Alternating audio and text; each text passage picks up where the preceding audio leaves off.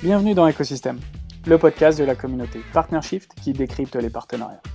Chaque mois, les meilleurs professionnels du métier des alliances, des channels et bien sûr des partenariats viennent vous partager leurs conseils pour comprendre comment construire votre stratégie et faire des partenariats le premier levier de croissance de votre entreprise. Que vous soyez en startup, dans une PME ou au sein d'un grand groupe, que vous soyez responsable des partenariats, account manager, CEO ou simplement curieux, ce podcast est fait pour vous. Mais avant de démarrer, j'aimerais vous présenter Venkuni, le partenaire officiel de cette saison 1 d'écosystème. Avec André, fondateur de ce cabinet, nous partageons la même passion et la même vision des partenariats qui nous a poussé avec mes associés à créer Partnership. C'est donc un partenaire qui fait sens car il accompagne les CEO à déployer leur stratégie partenariat et à repenser leur écosystème, et ce, en Belgique, en France, en Espagne et bientôt au UK. Alors merci André de soutenir notre podcast. En parlant de podcast, il est temps maintenant de passer à l'épisode du jour en vous souhaitant une excellente écoute.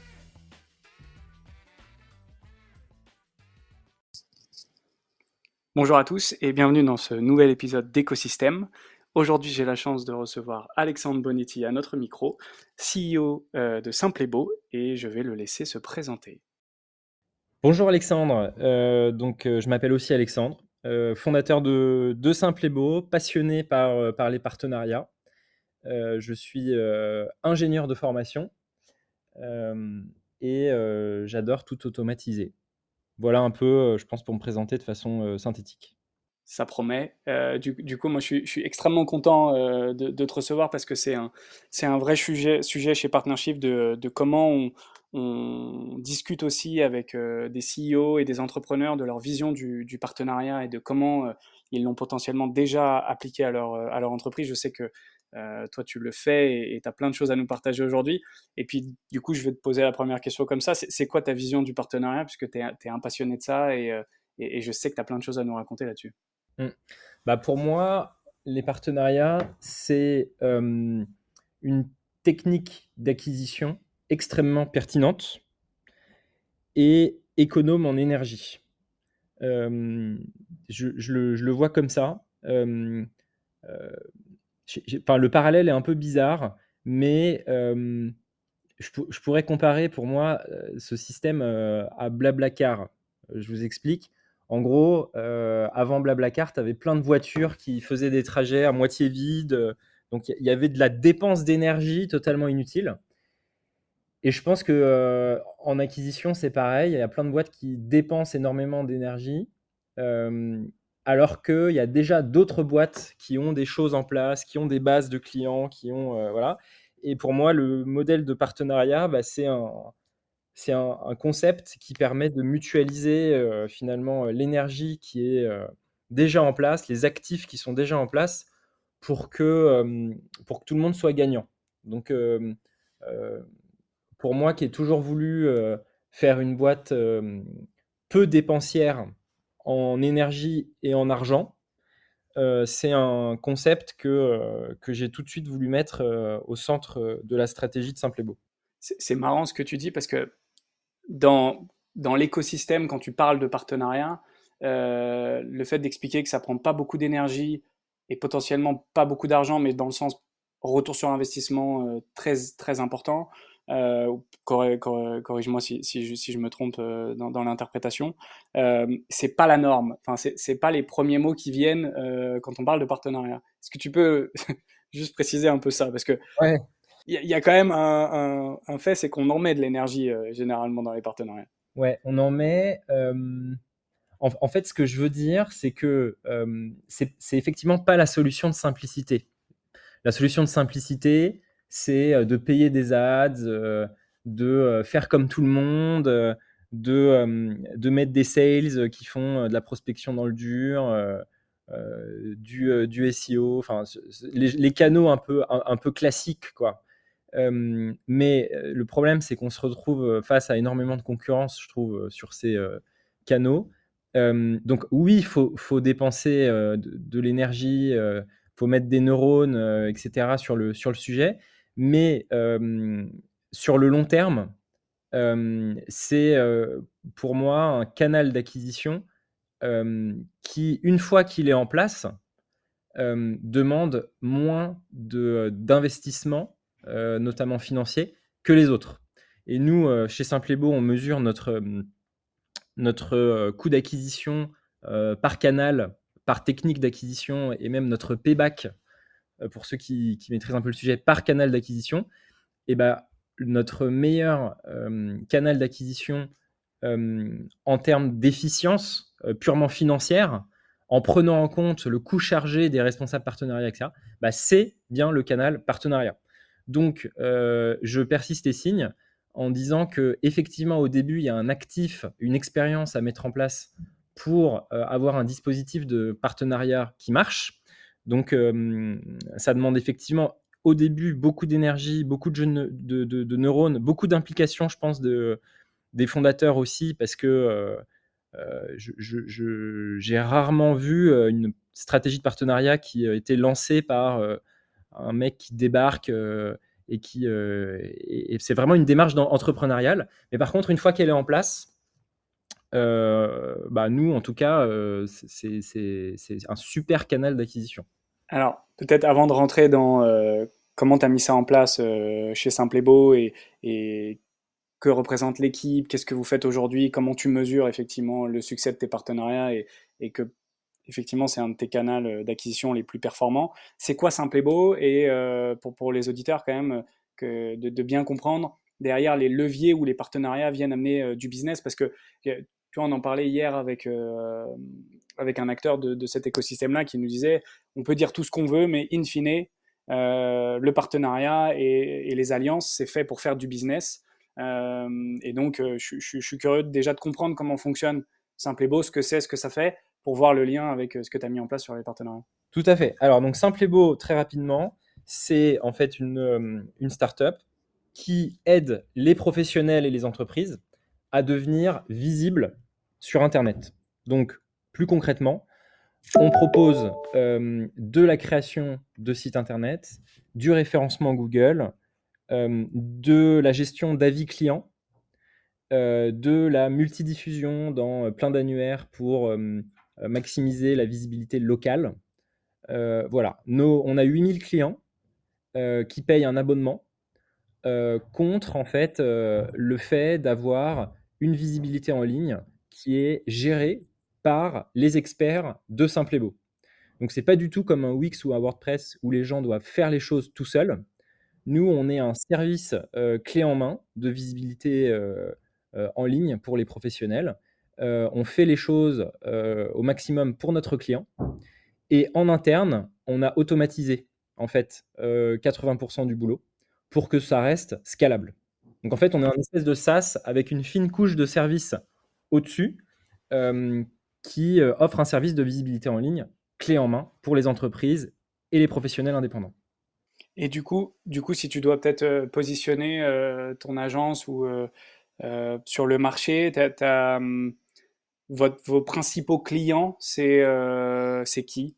Alors, donc, bah nous, en fait, si tu veux, on a 8000 clients. Ça va du plombier du coin jusqu'à Natixis, si tu veux, ou UBS. Donc, ok, très large. hyper large. En fait, c'est toute entité qui a besoin euh, d'être visible sur Internet avec un site Internet, du référencement, euh, une fiche Google et des avis positifs sur sa fiche Google. Voilà. Donc en gros, c'est hyper large. Euh, et, en fait, sur le marché de, donc le marché de la visibilité en ligne, si tu veux, tu as trois types d'acteurs. Tu as les outils qui demandent aux, professionnels de faire le travail tout seul. Donc c'est Wix, WordPress, etc. Donc ces outils-là, c'est top pour les gens qui sont débrouillards, euh, qui ont le temps, qui ont l'énergie, qui ont envie de bidouiller eux-mêmes. Bon, très bien, c'est pas euh, pas notre cible. On les laisse à Wix et à WordPress.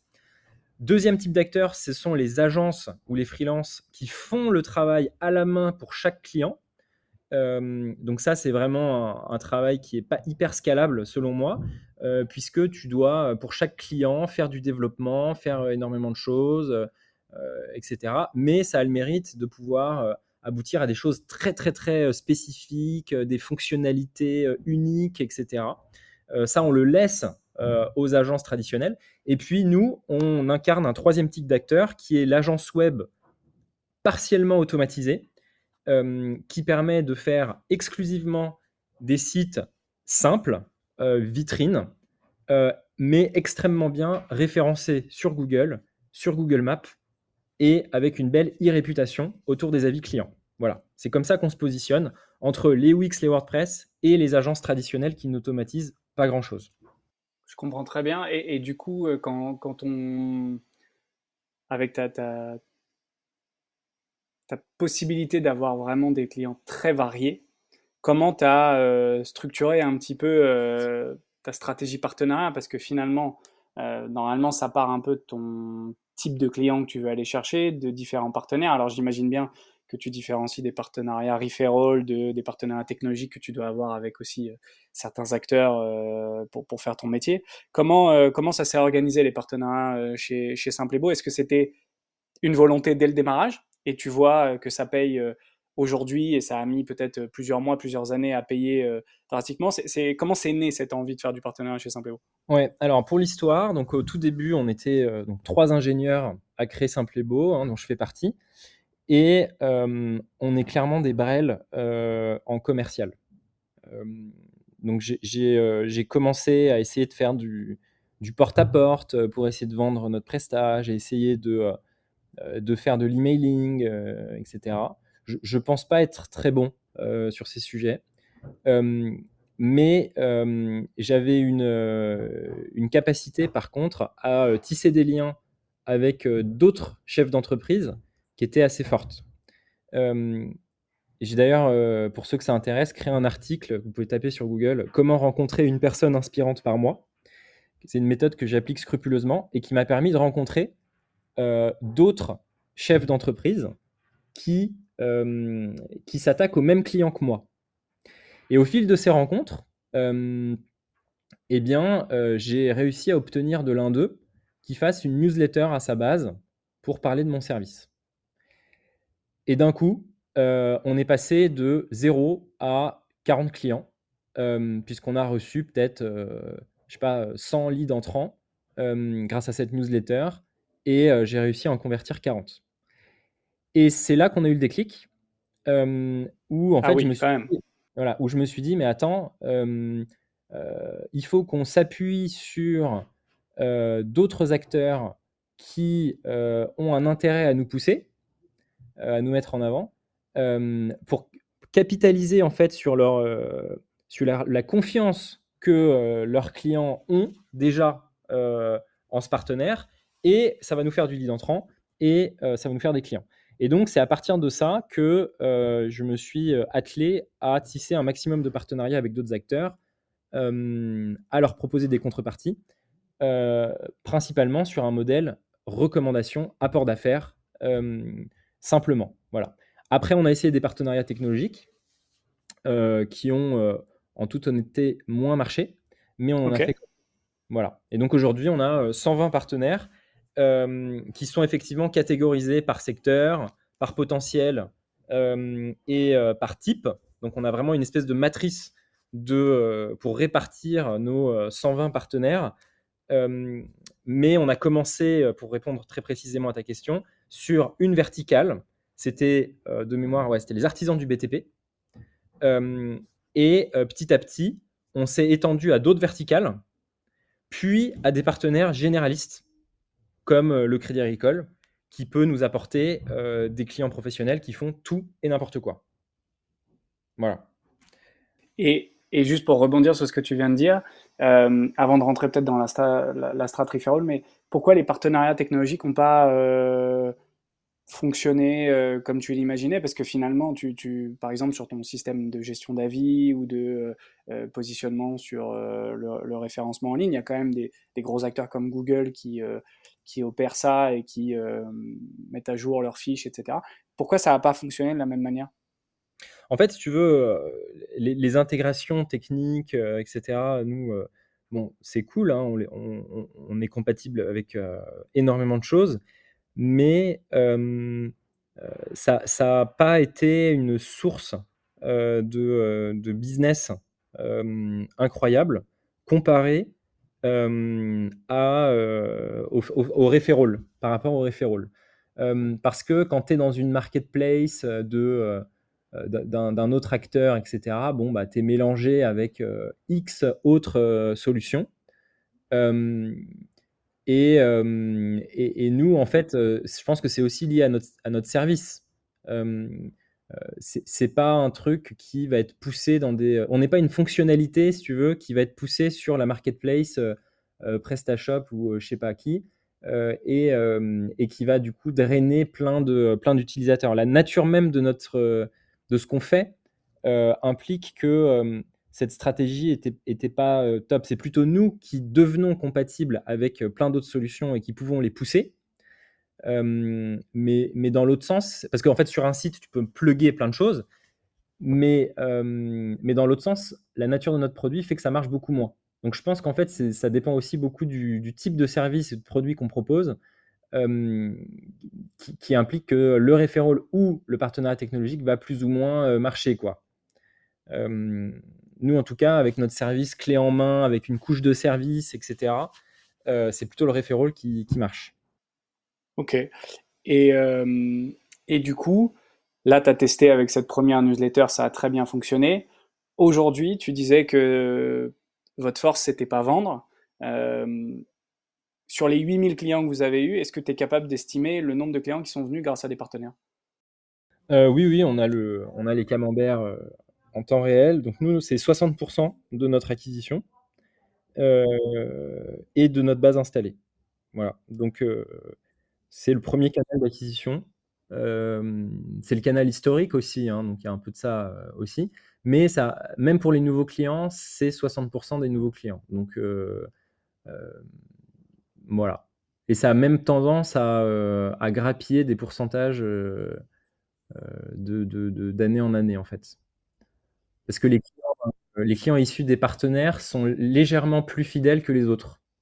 Parce qu'il y a un capital de confiance qui est un peu plus fort que s'ils ont juste vu une pub euh, sur Facebook et qu'ils ont souscrit. C'est pas pareil que si euh, euh, ils ont été, enfin que le prestataire a été recommandé par quelqu'un en qui ils ont vachement confiance. Et donc ils ont un peu plus tendance à, laisser sa chance au produit un peu plus longtemps si jamais il y a une insatisfaction que s'ils ont vu une pub Facebook où là ils seront beaucoup plus vigilants. On, a la chance d'être enfin, on a énormément de clients très satisfaits. On est, euh, ça fait un peu prétentieux, mais je le dis quand même, on est l'agence web la mieux notée de France sur Google et Trustpilot, avec à peu près 3000 avis euh, positifs 5 sur 5.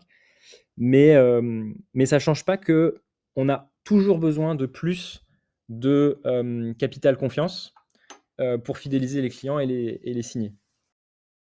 Du coup, tu anticipes mes, mes, questions. Là, on parlait euh, de, la force des partenariats. Donc effectivement, euh, tu as cette capacité peut-être à avoir une, fidélisation de tes clients plus grande, ou en tout cas la capacité de, les, de leur prouver que le produit fonctionne sur un peu plus longtemps quand, euh, quand ils ont des doutes. et la, deuxième, c'est les KPI. Du coup, tu es capable de dire aujourd'hui que c'est 60% de tes clients qui viennent, en tout cas qui signent grâce à tes partenaires. Est-ce que tu mesures aussi le volume d'affaires? Est-ce que tu es capable de dire que tes partenaires amènent des clients qui euh, dépenses plus sur ta plateforme ou en tout cas sur, euh, dans ton agence. tu fais cette. Euh, cette oui, on a, on, a une, stack data qui est assez poussée chez Simplebo, parfois même un peu trop, à mon avis, parce qu'on passe notre temps un peu trop parfois à analyser de la data, mais, mais en tout cas, on en a beaucoup, beaucoup. et non, les, les, clients issus des partenaires n'ont pas un panier moyen plus élevé que les autres chez nous on a juste un churn un peu, euh, moins élevé. Euh, et ce qui est intéressant, c'est que ça varie énormément d'un partenaire à l'autre.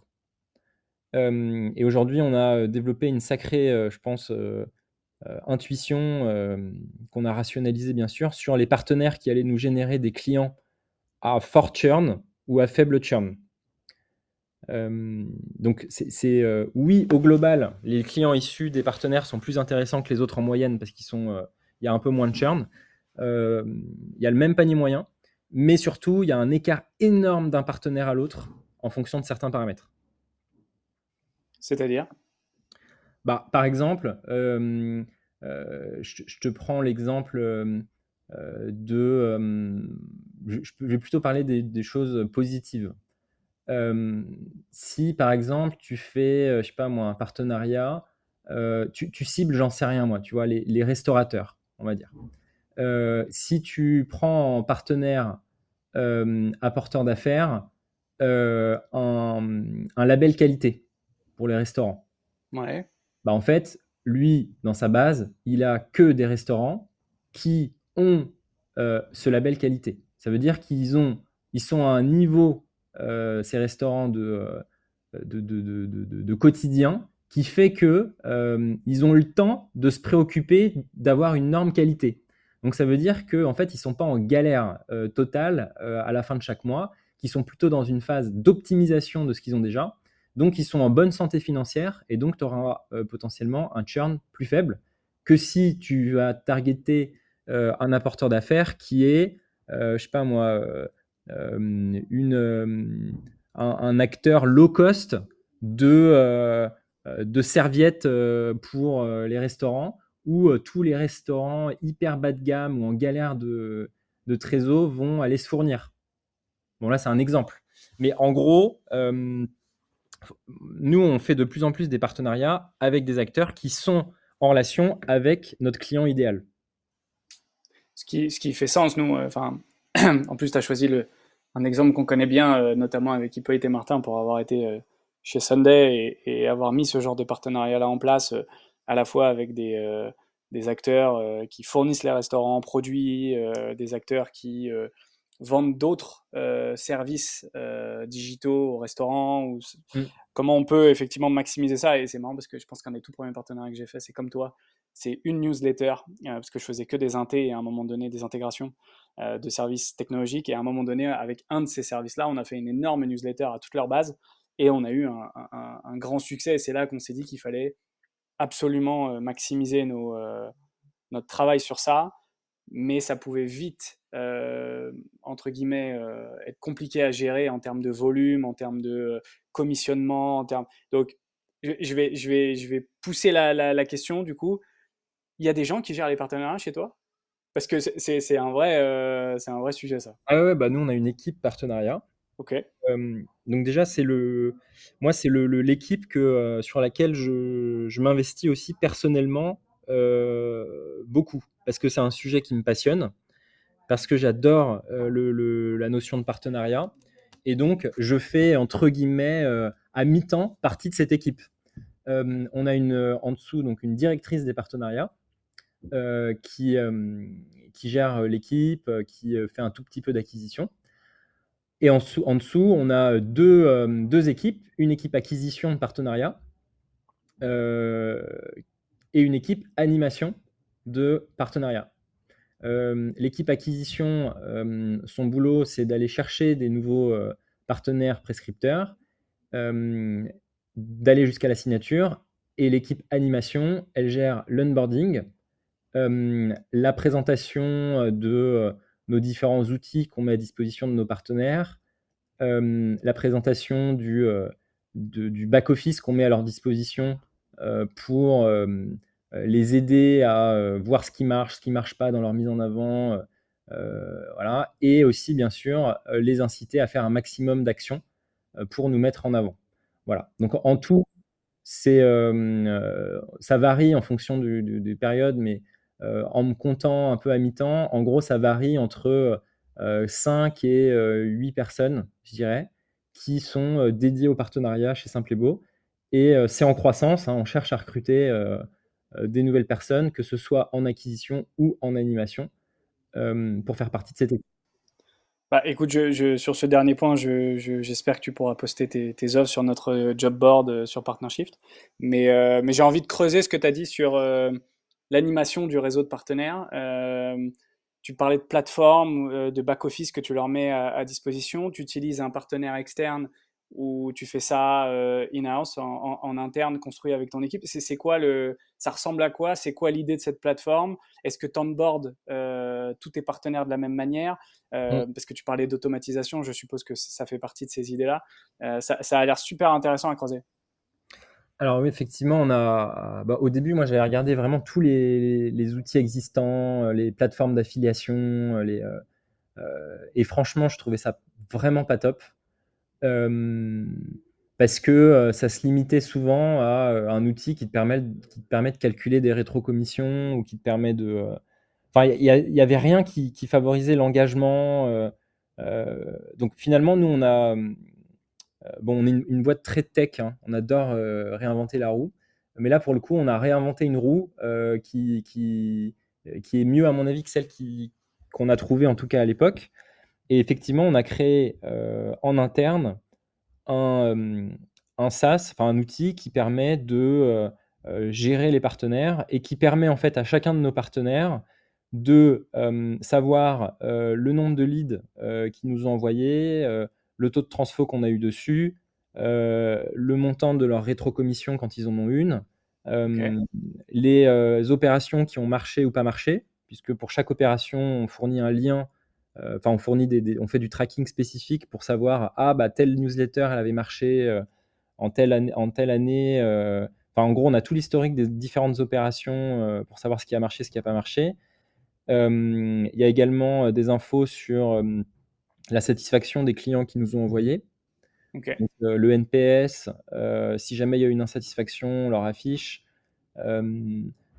c'est un système qui va également aller faire de l'animation automatisée euh, des, euh, des, partenaires, parce qu'on a, euh, on a 120 partenaires à animer, et chaque partenaire a potentiellement des dizaines ou des centaines de, bah, de, salariés, en fait. Par exemple, si on parle du Crédit Agricole ou de Saint-Gobain ou de une un assureur, enfin, en gros, on a des gros partenaires, et un partenaire, c'est pas une personne à animer, c'est potentiellement des centaines de personnes à animer. Et donc, c'était inenvisageable de le faire à la main. Complètement. Et, et en fait, du coup, on a essayé d'automatiser tout ça avec cette solution. et tu, donc, on a une tu, peux, tu peux donner le nom? Tu peux donner le nom de la solution ou c'est c'est un peu lourd hein, c'est purement c'est pas un truc qu'on commercialise à côté hein. on aurait pu remarquer on pourrait faire une deuxième boîte en vrai avec ça mais rappelle-moi hein, s'il te plaît parce que y a, y a, je pense qu'il y, a des, y a des vrais sujets dans la communauté euh, en ce moment, de, notamment comment on, anime nos partenaires, comment on gère les, commissionnements, comment on, on, gamifie l'expérience aussi, comme tu l'as décrite là. Et, c'est, je pense que ça, mérite après peut-être une présentation ou des choses dans un, dans un second temps après ce podcast-là, parce que euh, c'est assez rare de voir le niveau de maturité d'une boîte comme la vôtre euh, sur les partenariats, en tout cas dans toutes les boîtes qu'on a pu qu'on a pu rencontrer. Généralement, ils utilisent un PRM, celles qui sont vraiment matures. Euh, toi, c'est construit en interne, c'est euh, et c'est customisé pour vous, mais quand, quand tu me donnes les détails, euh, ça, ça, fait sens pour un partenaire de comprendre que ses clients qu'il a envoyés ont un NPS pas très bon depuis un mois. Il faudrait peut-être s'assurer que de la qualité ou que le pitch soit bien fait. Enfin, c'est super intéressant. Ouais, non, et c'est pas tant personnalisé pour ça. parce qu'en fait, on l'a tout de suite pensé pour euh, comme, comme solution indépendante, parce qu'en fait, au début, on faisait que du site internet. Après, on a fait d'autres services. Et en fait, on a, pour l'anecdote, hein, on avait prévu de pouvoir le plugger à d'autres services que nous, on allait faire. Donc finalement, tout fonctionne par API. Euh, donc, euh, enfin bon, bref, ce sera l'objet d'une autre, d'une autre boîte un jour peut-être, mais on n'en est pas là. Mais en tout cas, ce qui est sûr, c'est que gérer une stratégie, à mon avis, hein, de, partenariat euh, à la main euh, sans, euh, sans, notre, sans cet outil, je ne sais pas comment on ferait. Ou alors, faudrait qu'on se concentre sur vraiment quelques partenaires qui marchent très très bien et les prioriser. Le problème, c'est que tu ne sais pas forcément au début ce qui ceux qui vont marcher et ceux qui ne vont pas marcher. donc voilà, je souhaite beaucoup de courage à, ceux qui font ça à la main. Merci. donc, du coup, tu m'as souhaité beaucoup de courage pendant très longtemps. Euh, mais non, mais c'est un vrai sujet parce que j'ai testé des PRM euh, dans mes, dans mes expériences précédentes et, euh, et, on voit bien qu'il y a un besoin notamment d'automatiser parce que le premier problème, c'est comment tu formes potentiellement les centaines de commerciaux ou les centaines de personnes qui sont à l'intérieur de ton partenaire pour qu'ils soient au courant du partenariat, qu'ils soient au courant de ce que fait la boîte, de comment elle le fait, de pourquoi ils devraient le, recommander. moi, je trouve, ça absolument passionnant. Euh, j'ai une question pour toi. Tu, parlais de hum, prioriser des partenaires. Est-ce que dans, ta, dans tes KPI ou dans ce que tu regardes, la règle du 80-20 est, euh, est, aussi quelque chose qui, euh, qui s'opère C'est-à-dire que, grosso modo, 20% de tes, plus gros partenaire, ou en tout cas de tes partenaires, t'apportent 80% du, du, chiffre d'affaires de, de, la poche partenariat. Mmh. Alors nous, c'est pas du tout ça. Ok. nous, en fait, si tu veux, c'est bien sûr, il y a un top, il y a un top 30, tu vois. mais il n'y a pas du tout d'effet 80-20. On n'a pas de dépendance à quelques partenaires. Et, et, ce qui est assez marrant de voir, c'est que ce n'est pas forcément les partenaires les plus gros qui, qui génèrent le plus de, MRR, qui génèrent le plus de chiffre d'affaires. Parfois, tu as des tout petits partenaires, mais qui ont un lien de confiance énorme avec leur base client, qui sont aussi hyper dynamiques et hyper agiles pour mettre en place des choses. tu as réussi à être leur seul partenaire. et ben en fait, ça cartonne beaucoup plus qu'un mastodonte euh, qui pourra euh, rien faire techniquement euh, avant six mois, dont la base client s'en fout un peu de leur service et qui n'ont pas de relation forte de confiance ouais, avec leur base. Quoi. Donc, on, a effectivement développé une, espèce d'expertise sur le fait de, pondérer des critères pour savoir est-ce que ce partenaire a des chances de marcher ou pas. Mais cette pondération a vachement évolué comparé au début de, de l'aventure où on était convaincu que euh, si tu étais partenaire de, euh, du gros assureur euh, qui a 200 000 clients, et ben en fait ça allait cartonner de ouf. Alors c'est pas du tout, du tout, du tout, du tout ça. Ça fait partie de tes automatisations de quand tu as un partenaire qui arrive, il remplit potentiellement, il répond à quelques questions et puis automatiquement ça calcule un, un, taux de succès potentiel ou c'est, On n'est pas allé euh, jusque-là. Donc déjà, ils n'arrivent pas, les partenaires. Il hein. faut vraiment aller les chercher. Et, euh, et après, non, c'est plutôt, euh, là, vraiment, c'est une... c'est plutôt nos... Enfin, c'est plutôt moi et, nos équipes qui avons une connaissance. Parce qu'en fait, c'est pas si, c'est pas si simple que ça. On, peut essayer d'en faire un système, mais il faut se méfier des systèmes. Donc, c'est plutôt le fruit de discussion. moi, j'ai beaucoup discuté avec mes responsables partenariats et, et on en parle. Et il n'y a pas vraiment d'équation de, qui te permet de savoir si un partenaire va marcher ou pas. Il y a trop de paramètres. Quand, quand, tu dis il y a trop de paramètres, quels sont les paramètres que tu prends en compte dans le succès d'un partenariat du coup?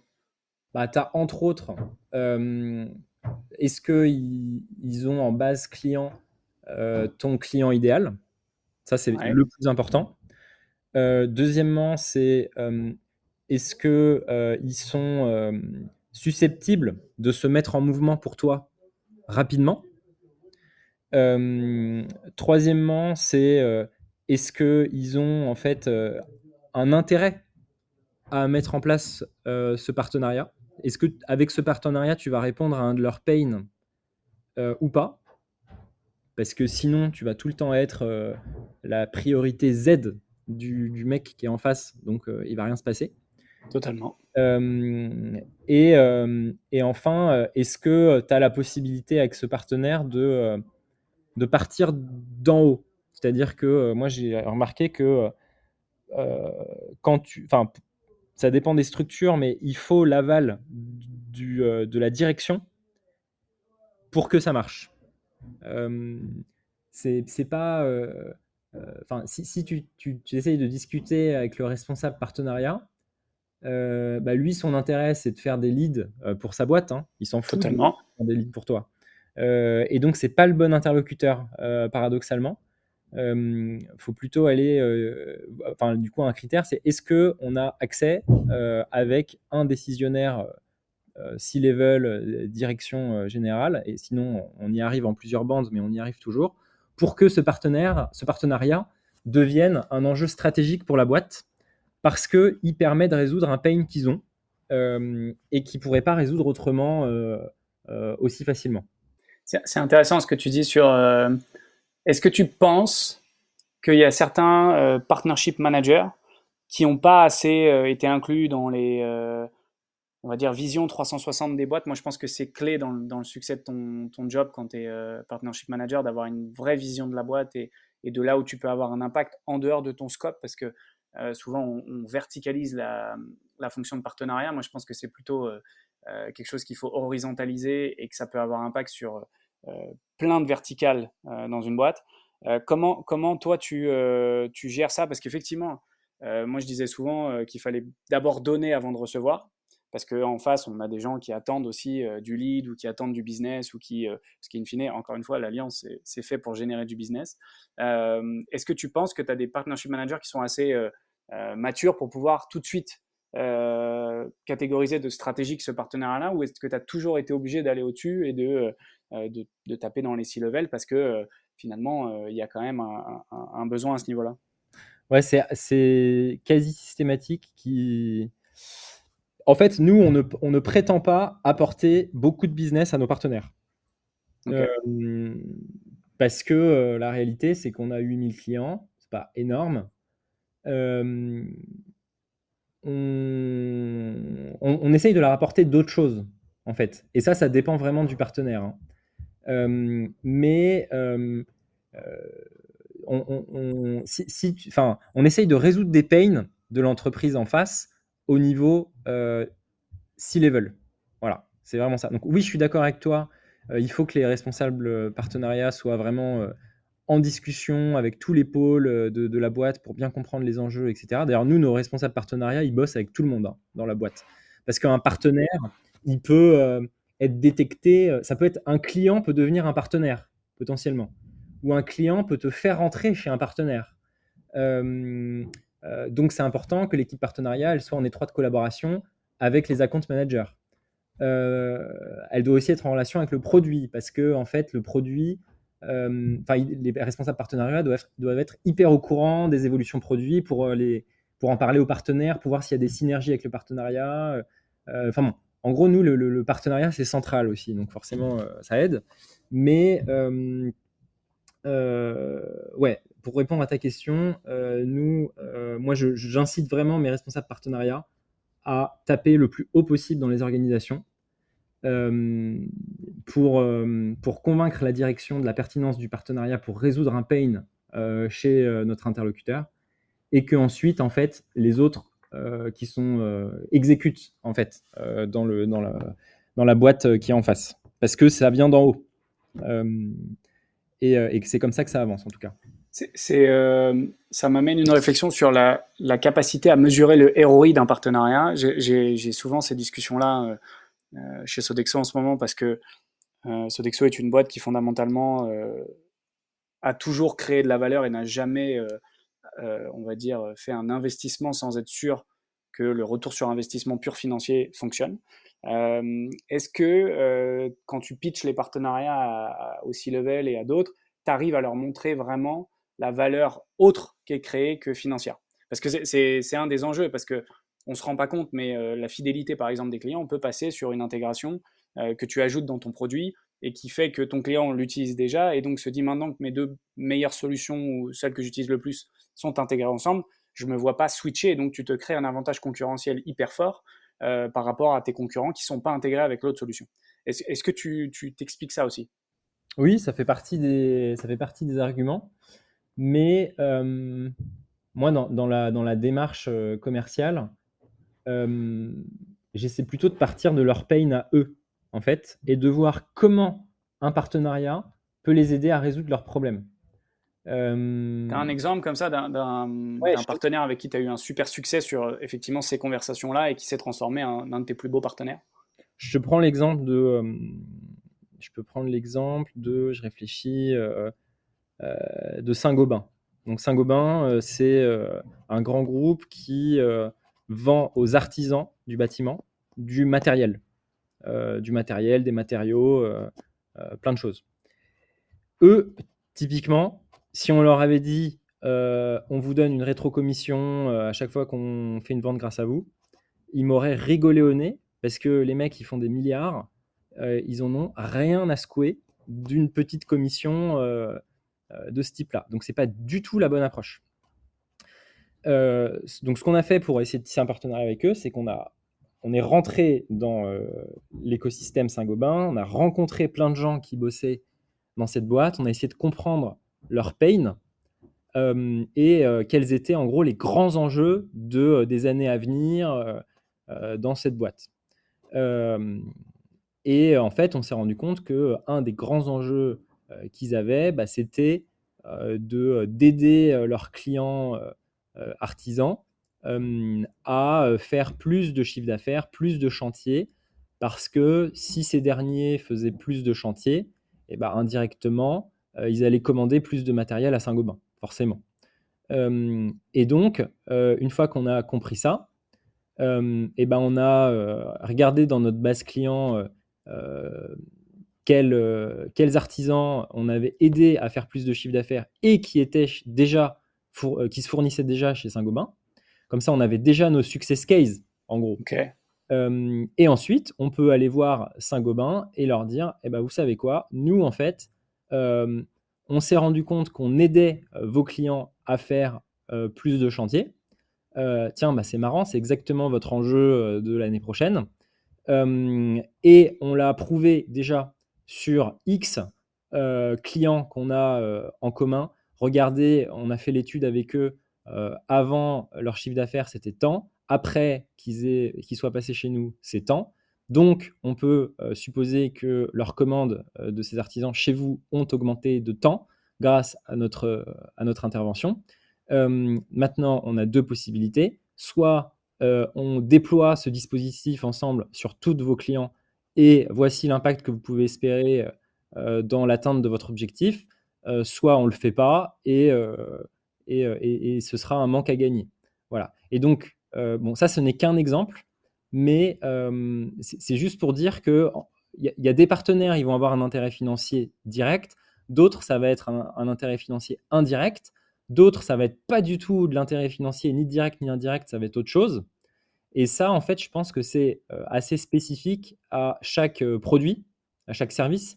mais la démarche, c'est toujours de partir du pain de, euh, du C-level qui est en face, euh, prouver que ça marche, et ensuite proposer seulement après de l'étendre euh, à toute la base. Trop bien. Et, du coup, pour ça, c'était un succès et parce que tu as bien identifié et en plus, tu avais déjà des use cases.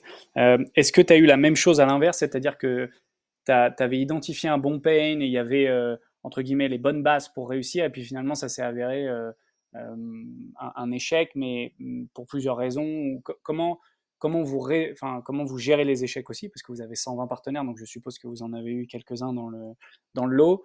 Euh, et, et, comment vous avez euh, identifié que ça allait potentiellement se répéter dans le futur avec d'autres partenaires pour éviter d'autres échecs? Bah, Je pense clairement à une gamelle magistrale qu'on s'est prise avec une Legal Tech très connue euh, qui euh, voilà. Dont on va taire le nom. Dont on va taire le nom. Euh, et en fait, l'idée était bonne hein, sur le papier. C'était, voilà, cette Legal Tech, elle gère la création de plein d'entreprises. la création d'entreprises, c'est le bon moment où il faut proposer la création d'un site internet parce que c'est à ce moment-là que, que les gens se posent la question d'en créer un. Et donc, on va s'inclure dans le, dans le, parcours client pour que euh, voilà, dès que le compte bancaire est ouvert, boum, on propose un site. Sur le papier, c'est, euh, ça, sent, bon. Euh, problème, ce partenaire ne voulait pas rentrer sur nos rails.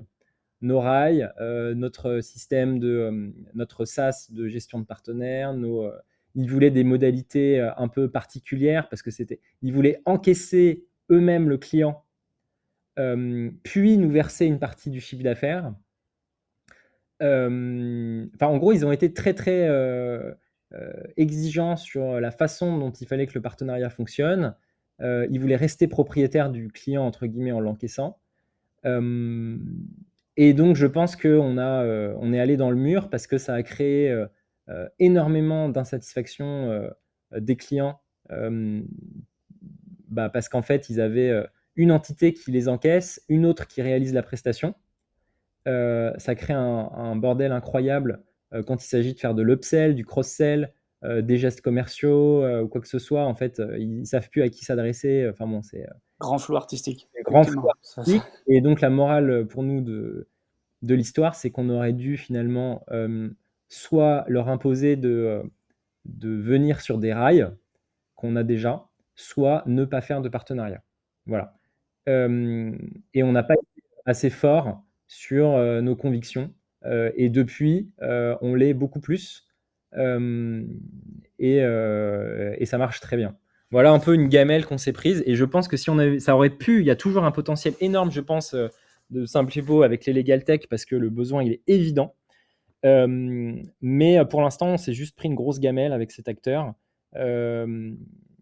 et ça n'a pas marché du tout et ça a créé de l'amertume, des, des, des, problèmes de communication aussi entre nous parce que bah, quand tu as un client insatisfait au milieu, c'est problématique. Complètement.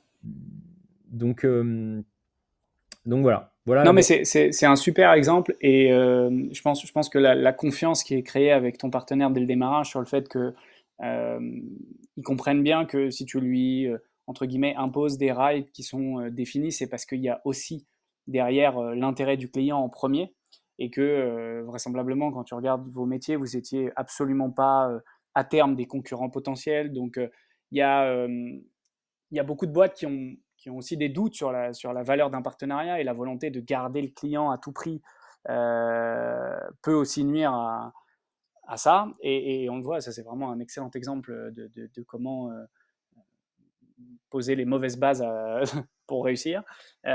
du coup, est-ce que aujourd'hui il y, a du coup très peu d'exceptions en termes de partenariat chez toi? Ils respectent tous l'entrée sur votre plateforme, ils ont un système assez unique, les contrats sont les mêmes à part potentiellement les montants des commissions parfois qui doivent varier si en fonction des volumes ou des choses comme ça. C'est c'est structuré pour ce qu'elle est. De toute façon. Et, effectivement, tu as un certain nombre de paramètres quand même qui varient, parce qu'il y en a, ils s'en foutent des rétrocommissions, euh, ils veulent autre chose, ils veulent une réduction pour leurs clients, ils veulent une mise en avant à un endroit précis, ils veulent...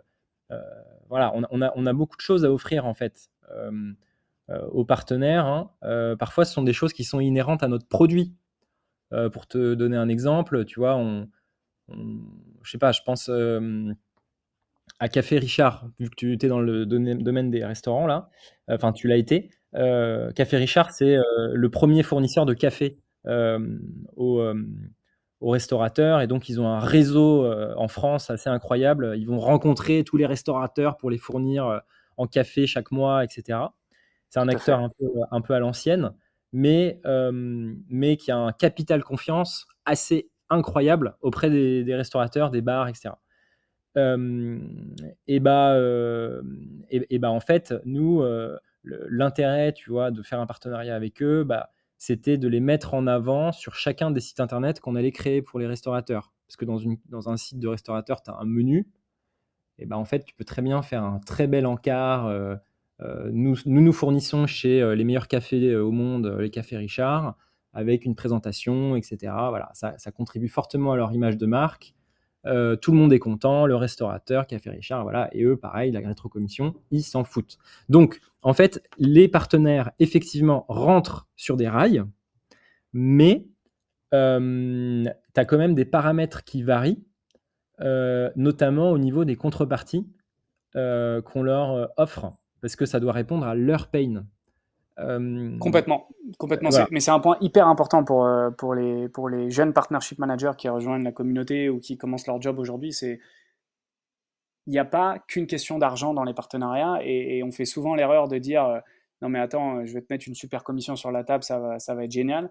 In fine, le, tout le travail que tu fais en amont et que tu as très bien décrit de comprendre les pains et de euh, de, pouvoir effectivement répondre aux réels besoins pour que ce soit un partenariat gagnant-gagnant.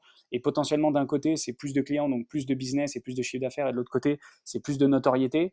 Euh, c'est fondamental à comprendre et c'est là où je pense qu'on a un rôle. Euh, alors toi, tu es CEO, donc c'est encore plus facile pour toi, mais quand, tu, fais, quand tu fais du partenariat et que tu montes les, les échelons pour arriver à la table des C-level aussi pour en discuter, c'est hyper important d'avoir la vision 360 euh, et, d'être capable de la pitcher à ton partenaire pour qu'il voit aussi jusqu'où tu peux aller. Et tu vois, typiquement chez, euh, chez Sunday, on avait euh, une orga où Martin s'occupait des partenariats aussi marketing, par exemple. et donc, il était en lien avec toutes nos équipes marketing et, pouvait présenter à nos équipes, à nos partenaires, la puissance de feu marketing de Sunday. Et donc, on avait des enjeux marketing, de, co-marketing euh, avec des, acteurs. On avait des enjeux de co-selling, et donc euh, on avait Hippolyte qui travaillait euh, avec certains des acteurs que tu as pu citer là. On, en a eu beaucoup, que ce soit des acteurs qui, ont, qui vendent un produit comme du café ou des acteurs qui vendent un, service digital. et donc ça, c'est super important et c'est un des premiers trucs, des questions qu'on doit poser quand on rencontre un partenaire. C'est aujourd'hui, si on bosse ensemble, qu'est-ce qui vous ferait qu'est-ce qui, enfin, qu'est-ce qui vous intéresse, quoi? De quoi vous avez besoin aujourd'hui, qu'est-ce que vous attendez aujourd'hui d'un partenaire externe, parce que l'enjeu c'est quand même qu'il soit actif, et s'il ne trouve pas son compte, il va, être il, va, il, va, il, va, il va se désengager. Et moi j'irais même plus loin que toi. C'est-à-dire que euh, toi tu dis qu'il faut demander au partenaire euh, comment on pourrait l'aider. Moi, je, j'irais même plus haut dans la, dans la question, tu vois, je dirais, c'est quoi vos problèmes aujourd'hui? Parce que lui, il a peut-être pas idée que tu puisses l'aider euh, sur certains trucs. Donc, moi, c'est limite encore plus haut niveau, tu vois. C'est euh, m'intéresse à votre boîte, je veux comprendre comment vous fonctionnez, euh, c'est quoi vos objectifs de l'année prochaine? Et c'est seulement après cette phase découverte que moi, mes neurones perso, ils se mettent en feu et ils essayent de trouver comment un partenariat va pouvoir les aider là-dedans. Voilà. Mais à la base, la personne qui est en face, limite, on, discute sans même objectif de partenariat. Parce que parfois, euh, on discute et après, on se rend compte, ok, bon, clairement, il n'y a rien à faire. Euh, je vois pas, vois pas comment on pourrait euh, contribuer à vos pains. Donc, enfin, c'est un no-go, quoi. Parce que s'il n'y a pas, de pain auquel on va répondre, on va mettre un truc en place, il y aura personne qui va vouloir le, mettre de l'énergie dedans, c'est mort, quoi. C'est mort dans l'œuf. Donc, non, mais c'est super intéressant en plus de, de, de, les laisser te présenter toute leur pain sans, sans focus sur ce que tu fais en premier parce que finalement, ils vont peut-être te dire plus de choses que si, tu leur, si tu les orientes. Non, c'est hyper intéressant et je pense que c'est un très bon conseil. du coup, c'est peut-être le premier que tu peux donner. Je vois le temps qui passe. Est-ce que tu en as deux autres pour, des, pour réussir ces partenariats quand tu démarres, quand tu es en train de construire ta strat aussi, potentiellement quand tu es head of ou VP oui, bien sûr. Euh, alors, trois, trois, c'est dur d'en avoir que trois. Euh, nous, la formation, pour te donner une idée, hein, pour, quand tu redeviens euh, partnership manager, chez nous, elle dure trois semaines. Tu as vraiment plein de trucs à maîtriser. Il faut maîtriser le produit, il faut maîtriser, faut vendre. Tu vois, nous, ils font, c'est un peu un gradué de programme. En trois semaines, ils font tous les postes de la boîte. Et après, ils ont la formation spécifique au partnership manager. Mais donc, s'il fallait trouver euh, quelques conseils précis. Donc déjà, c'est taper en haut. Donc, euh, entre guillemets, euh, ne pas démarcher le partnership manager de la boîte d'en face. Parce que lui, son objectif, c'est de générer du lead. c'est pas de résoudre un autre pain. Deuxième conseil, c'est si tu veux que ton partenariat marche, il faut pré-mâcher le boulot de, euh, de la boîte d'en face au maximum. C'est-à-dire, tu peux leur fournir un kit de communication, tu peux leur fournir euh, euh, énormément de choses pour, qu'ils puissent promouvoir ton, offre, mais, mais, vraiment en cliquant sur un bouton. Quoi. ça, me fait un peu, je fais un peu le parallèle avec les journalistes. Si, si, tu veux qu'ils publient sur toi, il faut limite que tu leur rédiges l'article avant. Quoi. Euh, et, parce que c'est normal, ils ont tellement de sollicitations. Bah là, c'est pareil. Tu, le mec, il a, il a je sais pas combien de priorités, donc il faut leur prémâcher le travail à tes partenaires euh, pour espérer qu'ils fassent quelque chose. Ça, ce serait le deuxième conseil. Et le troisième conseil, euh, bah, c'est d'essayer de convaincre ton, ton CEO d'automatiser un maximum de choses parce que sinon, ça pourra jamais être un canal scalable.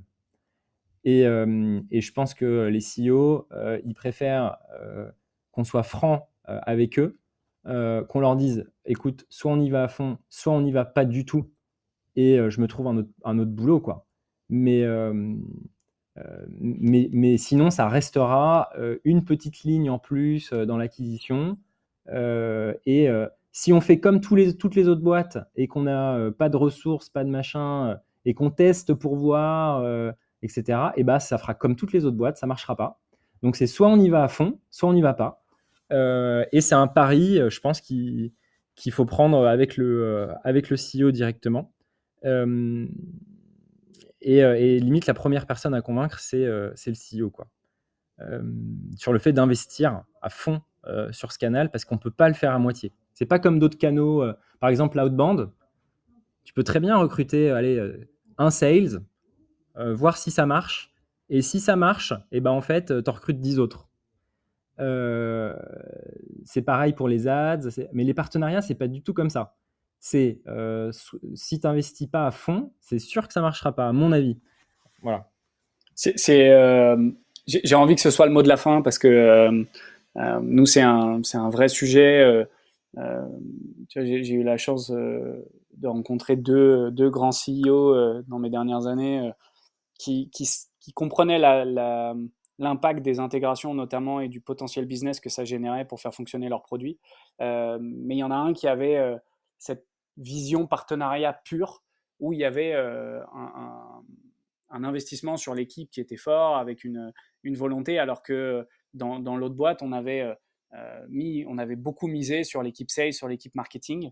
et donc, on, avait moins de visibilité et de, capacité à, dérouler les partenariats parce que bah, c'était, c'était très compliqué à gérer, qu'on faisait tout à la main, qu'on bidouillait et que si on avait une sûrement ta plateforme, on aurait été beaucoup plus efficace.